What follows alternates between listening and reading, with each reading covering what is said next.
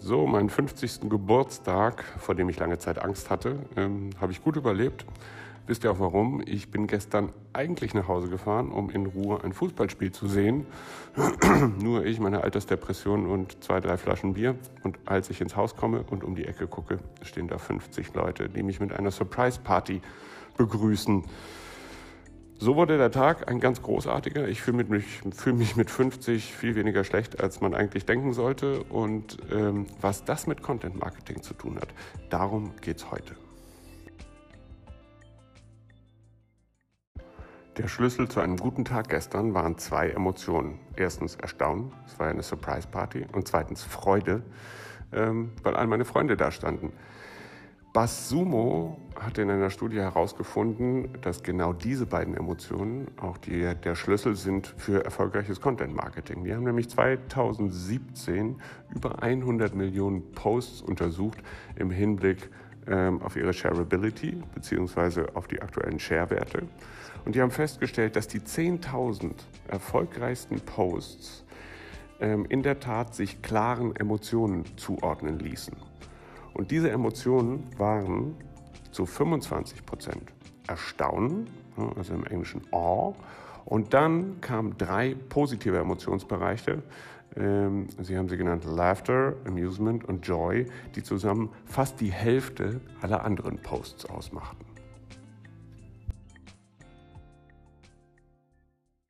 Und damit sind wir auch schon mitten in einem Kernproblem des Corporate Content Marketings, denn wenn man ehrlich gesagt einen Blick auf die meisten mittelständischen Unternehmensblogs wirft, dann findet man dort alles, aber man findet garantiert keinerlei Emotionen. Alles, was wir dort finden, ist hochgradig seriös, ist meistens sehr sachlich, ähm, aber ehrlich gesagt, die wenigsten Sachen erstaunen einen, bringen einen zum Lachen oder lassen einen vor Freude weinen.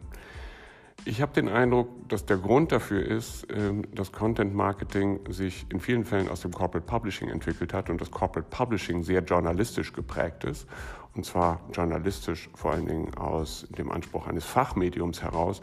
Und das verhindert an vielen Stellen, ähm, dass wir bewusst Emotionen entwickeln.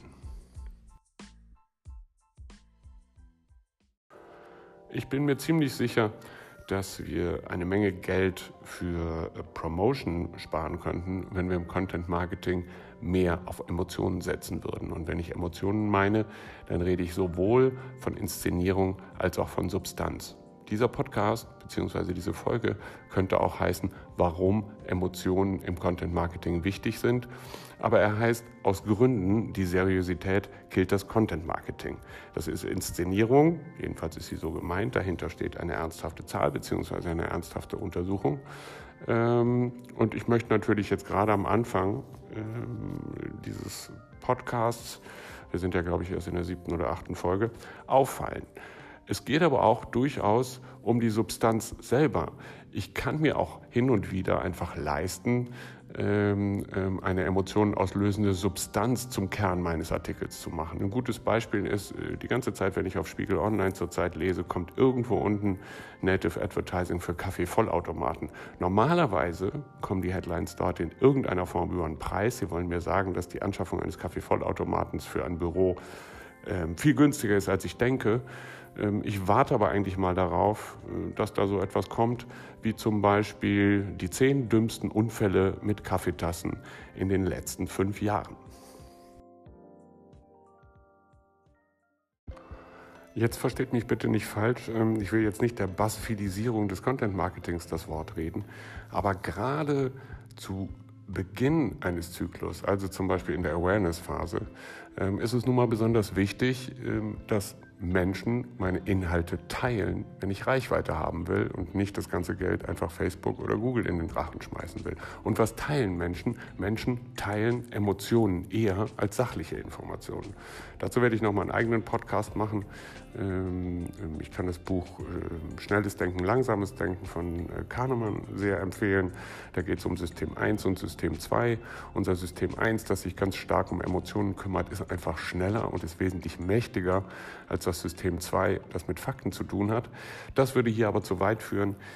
Ich glaube nur, dass wir aus unserem journalistischen Erbe mehr machen müssen. Wir müssen den Mut haben, bewusst Emotionen zu wecken. Wir sollten uns selber immer fragen, was ist das, was wir eigentlich teilen würden, und zwar spontan, wenn es uns einfach vor die Augen kommt. Und dieses Denken wird meines Erachtens nach auf jeden Fall dazu führen, dass die Reichweite eures Contents gerade in der Awareness-Phase wesentlich ansteigen wird. Falls ihr zu der Gruppe von Menschen gehört, ähm, die mir sofort schreiben möchten, dass sie selber nur hochseriöse Informationen teilen, denkt immer daran, der Wurm muss dem Fisch schmecken und nicht dem Angler. Und ähm, es gibt eine ganze Menge anderer Menschen da draußen und viele davon teilen am liebsten Emotionen. Wenn man Basumo glauben darf, ist das sogar die Mehrheit. Das war's für heute. Ähm, in Köln ist leider mal nicht so schönes Wetter. Ich bin mir aber ziemlich sicher, ähm, morgen wird es wieder besser und dann werden wir eine Menge Gründe zum Lachen haben. Macht's gut, wir hören voneinander und tschüss.